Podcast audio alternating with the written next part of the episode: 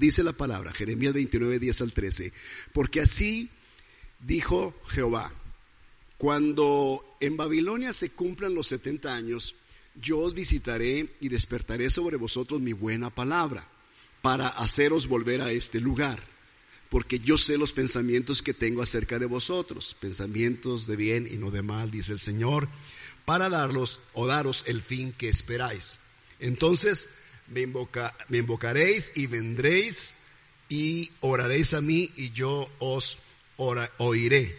Y me buscaréis y me hallaréis porque me buscaréis de todo vuestro corazón. Padre, gracias por la palabra de este día pospandémico, Señor. Gracias, Señor. Amén, amén y amén. Digo pospandémico no porque haya terminado la pandemia, más bien es un poscuarenteno, ¿no? Porque estamos saliendo de esa cuarentena paulatinamente, sí, de ese confinamiento, de ese encierro y de esa contingencia. Y aunque estamos en semáforo eh, naranja en todo Sonora, algunas ciudades de Sonora están en semáforo rojo y nosotros estamos en semáforo naranja como localidad y a nivel estado también en naranja. ¿Qué quiere decir? Que nos dan ciertas libertades. Una de ellas es, como asociación religiosa, poder reunirnos como hoy lo estamos haciendo, con todas las medidas, ¿ok? Hay una medida que no estamos guardando muy bien y es que niños asistan a la iglesia y ancianos mayores de, 60, de 65 años. Si usted tiene, usted tiene 65 años, que esté aquí, eh, no preguntamos edad, así de que si nos dicen es que una persona, no, pues que no sabíamos que tenía 65, se ve tan joven que pensamos que era un chamaco, una chamaca. Entonces no hay problema.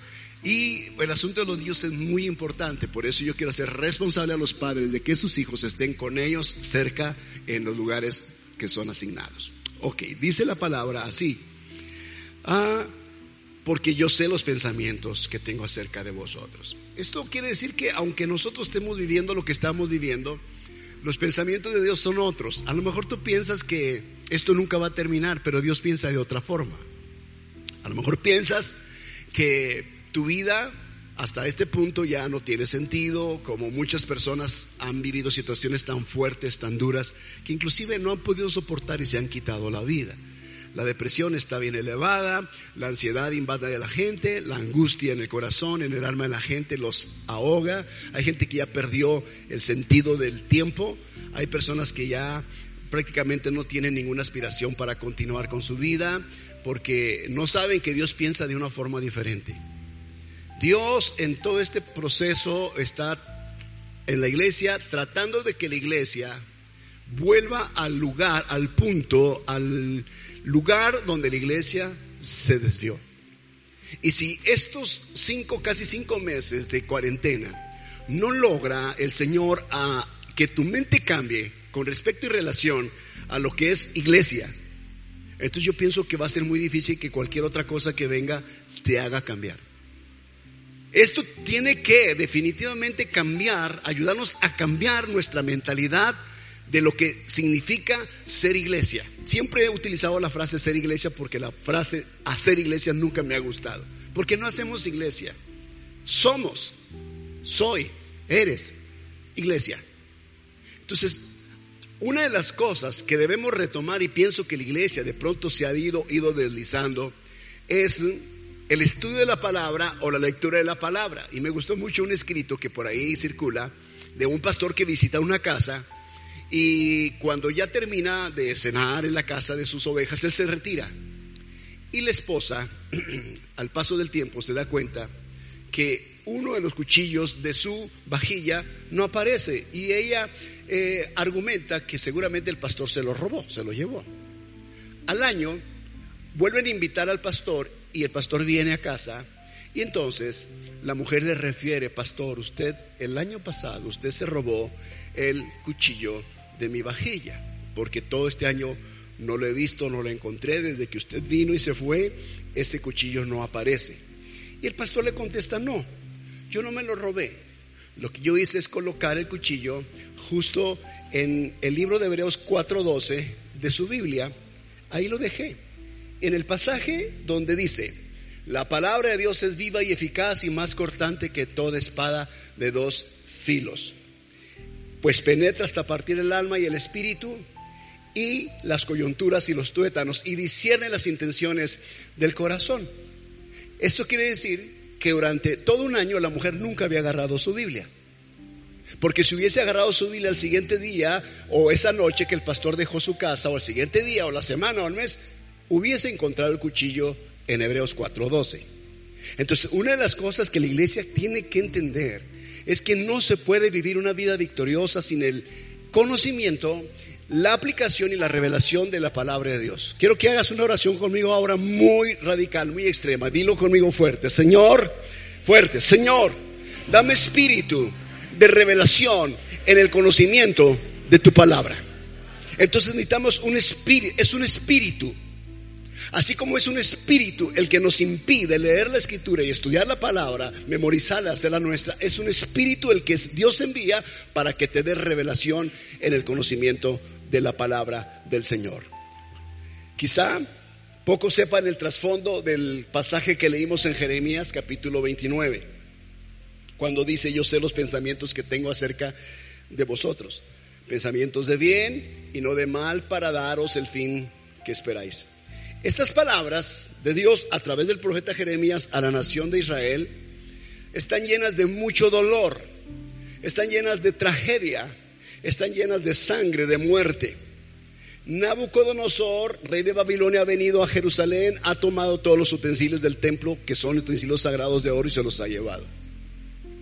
Se ha llevado cautivos a los jóvenes, a las jovencitas y a algunos ancianos que son expertos en ingeniería personas entendidas. Él no se llevó lo peor, él se llevó lo mejor. Se llevó el oro de Jerusalén. En el sentido figurado, se llevó lo mejor de las personas de Jerusalén. Y entonces cuando ellos son llevados cautivos, Jeremías recibe esta palabra que te estoy leyendo, Jeremías 29, y esta palabra está dedicada a todos los cautivos en Babilonia. Él les dice, en estas palabras que aunque Él sabe, Dios sabe que las cosas no están bien porque están cautivos, hay algo que Dios tiene y es que piensa bien de ellos y del futuro que les espera. A lo mejor ellos han pasado ya por un año, dos años de cautividad, tres años, cuatro, cinco y piensan nunca va a cambiar, van a volver a ser esclavos como lo fueron en Egipto. Pero Dios a través de Jeremías les dice, no, yo tengo pensamientos de bien para ustedes. Y las cosas que ellos vivían son muy parecido a lo que estamos pasando. El futuro es incierto. Al menos para ellos Dios les había dicho cuánto duraría esa cautividad. 70 años. Dios les dijo, van a estar 70 años cautivos. A diferencia de eh, Israel en Egipto, no supieron ellos cuánto tiempo iban a tardar en ese lugar. Pasaron 10, 20, 50, 100, 200, 300. Ellos dijeron, nos quedamos como esclavos en Egipto. Llegaron a 400 años de esclavitud. Para cuando ellos salieron de ahí y llegaron a la tierra prometida, las nuevas generaciones habían transcurrido 430 30 años. Entonces, lo que nos está enseñando el Señor es que aunque nosotros vivamos lo que vivamos como ellos cautivos en Egipto o cautivos en Babilonia o nosotros bajo esta pandemia donde nos ha inmovilizado prácticamente al mundo entero, Dios sigue teniendo planes y pensamientos de bien para ti. Aun que tú te hayas enfermado y Dios te haya sanado, esa es la manifestación de un plan bueno. Pero ¿qué hay con aquellos que han perdido un ser querido? Eso no cambia que Dios tenga pensamientos de bien para ti. Tienes que entender que aunque un ser querido haya fallecido, Dios sigue pensando bien de ti, Dios sigue teniendo planes de bien, porque aún la muerte está en el plan de Dios. Muchos pensamos que solamente la vida, aún la muerte está en el plan de Dios. Porque está establecido que el hombre muera una sola vez y después el juicio. Entonces quiere decir que Dios sabía lo que iba a hacer con ellos. Y podemos pensar que ellos, cuando reciben la palabra de Jeremías, ellos se van a quedar llorando su desgracia. Y bueno, ya somos cautivos, no hay sueños, no hay ilusiones, no hay nada que hacer, lejos de casa, pero Dios les dice a ellos que deben seguir haciendo las cosas como si ellos estuvieran en su propia tierra. Debes seguir haciendo lo que hacías en tu tierra, aunque esta sea una tierra extranjera. Así que Dios tiene una visión de lo que nosotros debemos hacer en medio de la cautividad. Porque la cautividad uno pierde ilusiones, pierde sueños, aspiraciones, anhelos. Parece como que ya no hay. Muchas personas han, tenían planes durante esos cuatro o cinco meses, tenían planes y los rompieron, los deshicieron.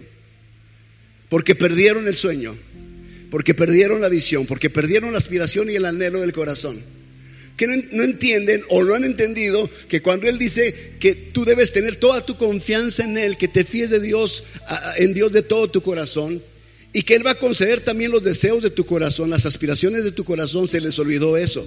Creen que eso solamente aplica cuando no hay pandemia, creen que aplica cuando todo está bien, pero eso aplica aún en los momentos de cautividad.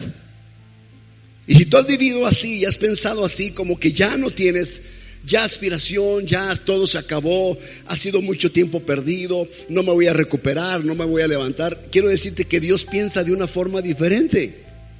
Dios piensa que sí hay posibilidad, que sí te vas a levantar, que vas a volver a retomar las cosas, no solamente las cosas espirituales, yo me estoy refiriendo a todas las cosas de la vida, las áreas sociales, la familiar, la financiera, laboral, empresarial, eh, universitaria, en todas las áreas. Tú te vas a levantar porque ese es el plan de Dios. Y cuando menos yo encuentro en este capítulo de Jeremías dos veces la palabra que dice, os haré volver. Haré volver. Y el título del mensaje es ese, volver a empezar.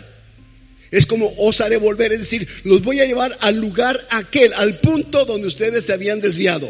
Ahí donde se habían deslizado, ahí los regresaré, los volveré a poner en el punto correcto. Y el punto era Jerusalén, la ciudad santa. Ellos iban a regresar a ese lugar, a su propia tierra. Pero mientras eso sucede, Dios les dice a ellos lo que deben hacer. A lo mejor tú te preguntas, Señor, ¿qué debo hacer en este tiempo? Si esto se alarga, si hay rebrotes aquí, rebrotes allá, como ha sucedido en estados de la República o en naciones como en Estados Unidos, y de pronto todo otra vez se vuelve a cerrar, ¿qué voy a hacer? Y Dios dice lo que tenemos que hacer en tiempos de cautividad o en tiempos de pandemia. Dice el capítulo de Jeremías 29, 4 al 5. Así ha dicho Jehová de los ejércitos. Se lo está diciendo a los cautivos. Dios de Israel, a todos los de la cautividad que hice transportar de Jerusalén a Babilonia. Dios lo hizo.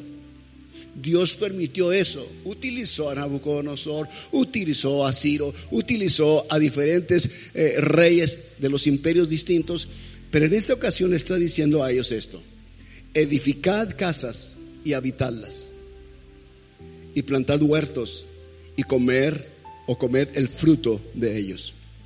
Lo que está diciendo Dios es, no te cruces de brazos en esta cautividad. No te cruces de brazos. Si tú puedes construir tu casa, construye tu casa.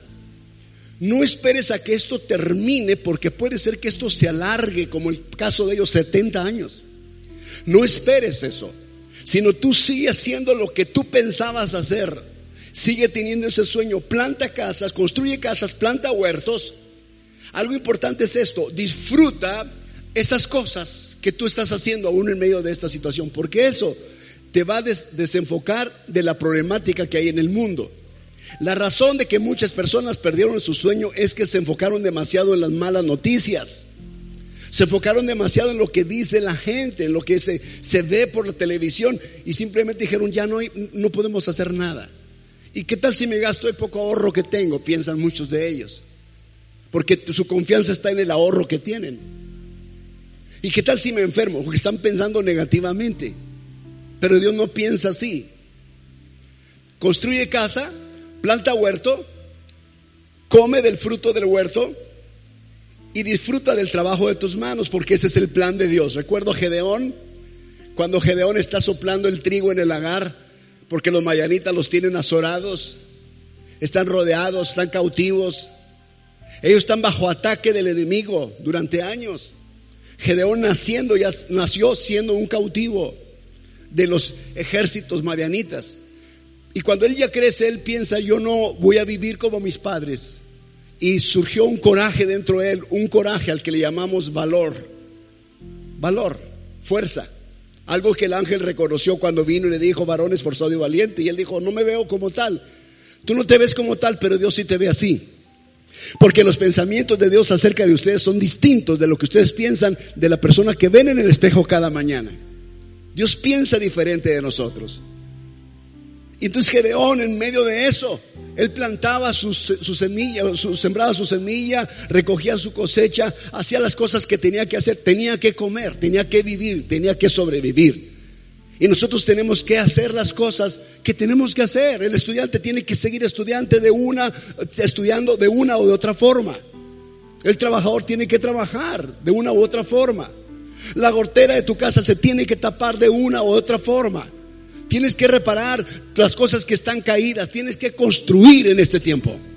Y la iglesia es una de esas áreas que tiene que continuar. No se puede quedar la iglesia pensando, estamos en contingencia, estamos cada quien en casa, respetando quédate en casa. Y la iglesia que se caiga y que la iglesia que desaparezca y me desenfoco de lo más primordial, de la oración y la palabra. Dejo de ser cristiano mientras estemos en pandemia. En pandemia. Ya que se termine, regreso otra vez a ser cristiano. Te deslizas.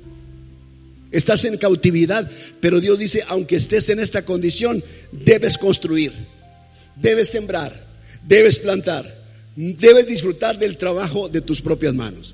Y la segunda cosa, pareciera que no es importante, pero es muy importante en este tiempo. Dice el capítulo 29, 6 de Jeremías, casaos y engendrad hijos e hijas, dad mujeres a vuestros hijos y dad maridos a vuestras hijas para que tengan hijos e hijas. Noten lo que está diciendo. la visión de Dios de familia, de sociedad es muy importante, sin importar las condiciones sociales, económicas que se vivan. Para él la familia es muy importante. Imagínate si Dios dijera, no, pues estamos cautivos, tenemos eh, seis meses cautivos, ah, ni para qué relacionarnos con ninguna chica. Porque qué tal si esto dura cinco años, diez años, veinte años y no tiene sentido mejor.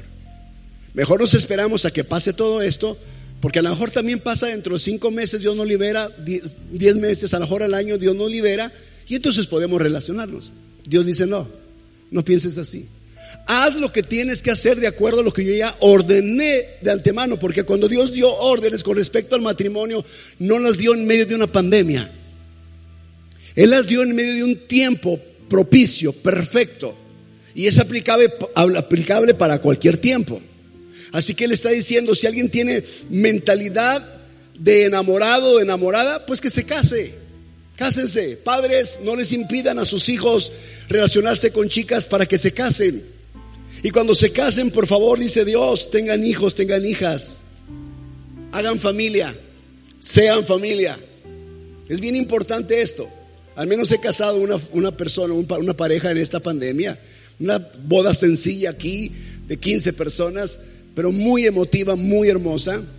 Hemos estado en ceremonia de compromiso de una, de una pareja en este tiempo, en este lugar, con pocas personas. No tenemos que abstenernos de estas cosas que son parte de la vida en sociedad. Cásense, casaos, engendrad hijos, dan mujeres a vuestros hijos, dan maridos a vuestras hijas, para que tengan hijos e hijas. Eso me gusta. Y me gusta una parte en la palabra en el mismo versículo 6, la parte final, que dice, multiplíquense o multiplicaos ahí y no os disminuyáis. En otras palabras, Dios está diciendo, no importa que tú estés cautivo, tú tienes que multiplicarte, tú tienes que crecer, tú tienes que avanzar, no, te, no disminuyas. Cuando hay disminución en una, en una comunidad, en un pueblo, ese es un peligro inminente para esa nación.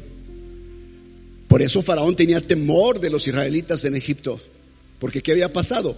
Aunque habían venido 70 en número de Canaán a Egipto y después fueron esclavizados cuando cambió el rey, el faraón, pero ellos entendieron muy bien el plan de Dios porque lo traían en la sangre, lo traían en el ADN.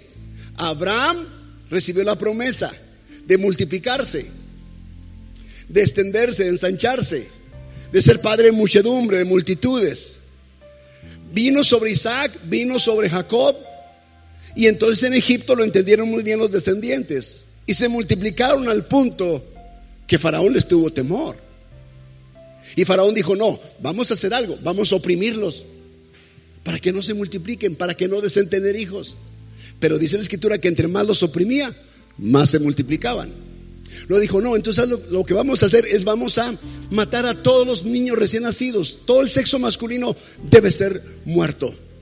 Entonces, cuando eso empezó a venir sobre eh, Israel, es cuando viene el nacimiento de Moisés. Pero aún así, ante toda la opresión diabólica de este faraón, la nación se multiplicaba. Y él tuvo temor de ellos. La escritura dice que cuando ellos salieron de Egipto, no salieron con las manos vacías, sino se llevaron los tesoros de Egipto. La segunda razón, la primera razón por la cual Faraón no quería dejarlos ir era porque era la fuente de trabajo, era la mano de obra que necesitaba. Ya no tenía mano de obra. Sí, que no tenía, no les había pagado todos esos 400 años a todos los, a todas las generaciones. La segunda es porque se habían llevado todo el tesoro de Egipto, se había llevado el oro. Dios les había dado tanto favor con los egipcios que los egipcios les daban el oro y la plata y ellos salieron cargados. Entonces cuando estaban en el desierto ellos disfrutaban de ese oro hasta que su corazón cambió. Pero noten, Faraón no quería dejarlos ir por esa razón. Ahora el oro que se llevaron era parte de su pago. De hecho, Faraón les salía debiendo 400 años de esclavitud, les salía debiendo dinero. Ellos se llevaron el oro legalmente porque se los dieron, ellos no se lo robaron. Entonces, ¿qué quiere decir? Que así es como Dios tiene esa visión de multiplicarse. A veces la iglesia piensa, entre más poquitos mejor. Porque aquí sin problemas, ¿verdad? Los mismos cinco de siempre para no tener problemas, porque cuando la iglesia crece ya empiezan los problemas. La visión de Dios es distinta. Él, distinta. él dice, multiplicaos ahí y no os disminuáis. Diga conmigo, multiplicaos, fuerte multiplicaos y no disminuyan. Entonces Dios siempre tiene un plan para nosotros de crecimiento y extensión.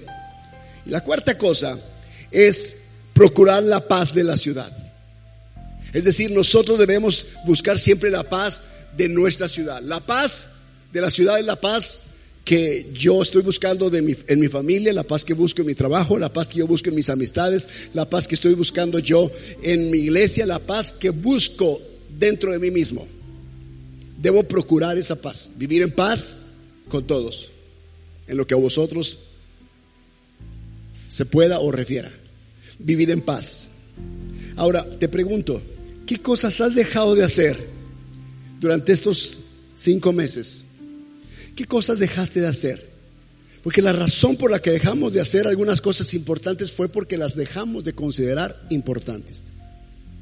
Piensa, ¿qué dejé de hacer durante todo este tiempo? Obvio, una de las cosas que dejamos de hacer fue venir a la iglesia. ¿Acaso era menos importante que otras actividades como el trabajo secular?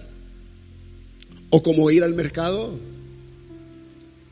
Tú compras allá el pan para cada día, pero hay un pan que Dios te da y está disponible para ti, para tu vida espiritual. Pero ¿qué cosas importantes dejaste de hacer que hoy tienes que retomar?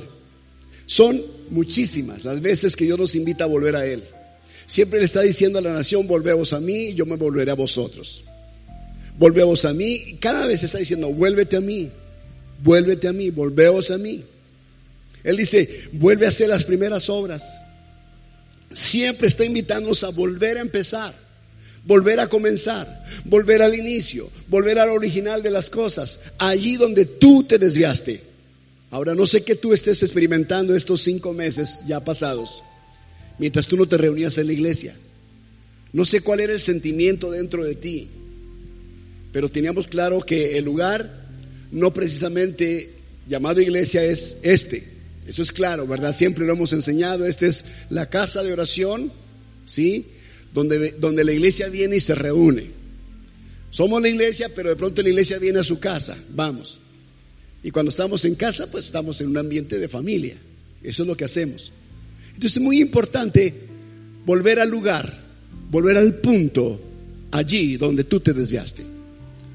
A lo mejor piensas que ya tu vida no va a poder resaltar, sobresalir, reverdecer, pero hay una promesa de Dios para ti.